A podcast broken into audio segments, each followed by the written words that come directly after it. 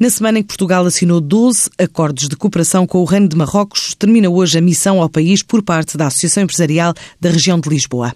Uma visita multissetorial focada em Casablanca e destinada a empresas que pretendam exportar ou investir no mercado marroquino.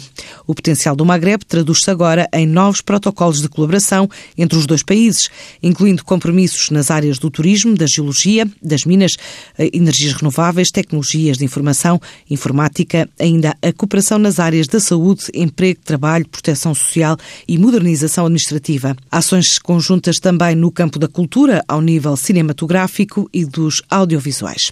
Na Rota Ásia-Pacífico, apesar do vulcão em Bali, mantém-se o agendamento da missão empresarial organizada pelas instituições comunitárias à Indonésia e que está marcada para fevereiro. As inscrições estão abertas por mais uma semana, até sexta-feira, dia 15, para as empresas interessadas nesta viagem a Jacarta, que inclui a participação na feira FHT de Bali.